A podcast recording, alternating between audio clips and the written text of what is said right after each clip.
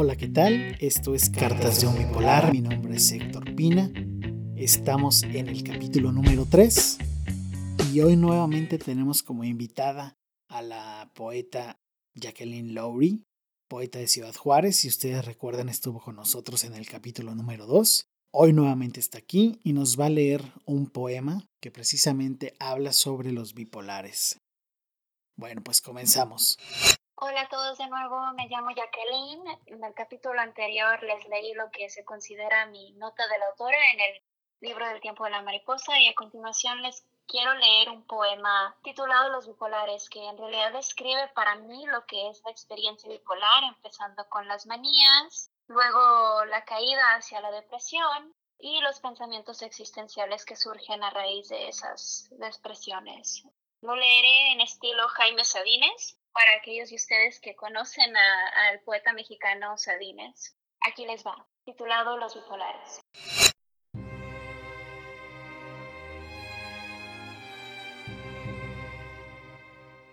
Los bipolares se la pasan bailando, solos, a las 4 de la mañana, recorriendo calles oscuras.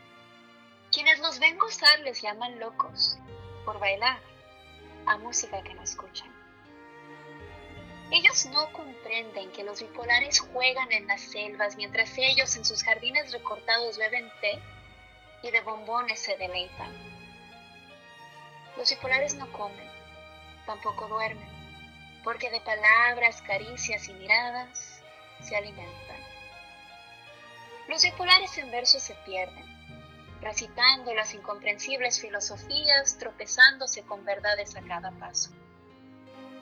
Después también se convierten en una confluencia de artísticas sinfonías, citando los acertijos de Aristóteles, los poemas de Neruda y las cartas de Van Gogh.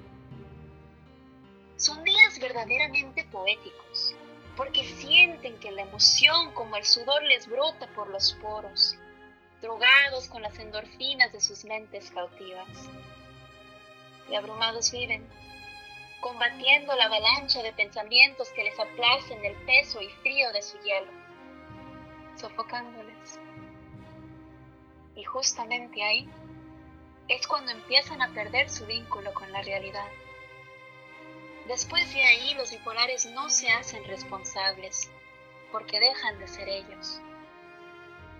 Columpiándose en un péndulo polar, oscilan de la dulce manía a la oscura melancolía bruscamente y sin avisar, ya que todo lo que sube siempre tiene que bajar. Pero los bipolares no bajan con cuidado. A los bipolares los empuja el viento y caen golpeados, casi muertos. Navegan solos en la niebla, a ciegas, confundidos, desorientados. Todo, todo les corre más lento y andan por las calles llorando, moribundos, casi paralizados en fotos de blanco y negro. Se atascan dentro de la interferencia de dos canales. Y con tanto ruido, los oídos se les aturden, hasta que escuchan solo sonidos amortiguados, distantes, reprimidos. Todo, o quizá poco, lo llevan a cabo con más esfuerzo. Por eso los bipolares les pierden la esperanza a la vida. Les desvanece el sentido. La fuerza resta vencida. Los bipolares viven en el perpetuo miedo de ser felices. La felicidad les desgasta, les agota. Ellos deben de conformarse a lo gris y de la mediocridad tienen que sobrevivir aunque el litio opaque sus sentidos y les deje huecos insatisfechos, socavados, fantasmeando en cuentos sin resolución, hospedándose sin ningún anfitrión y acostándose, amándose, sin culminación. Los bipolares viven en el perpetuo miedo de crecer alas y volar, volar, volar hasta llegar al sol, el cual en su calor les derrite sus alas de cera, arrojándoles como a Ícaro, lo dejó que muriera. Ícaro, quien en su delirio vivió, pero como los bipolares sufrió la consecuencia de llegar a ver al sol.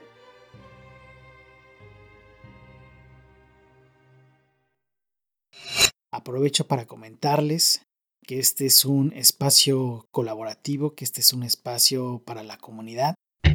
Sería genial que alguno más quisiera participar en este podcast porque este podcast es básicamente de ustedes.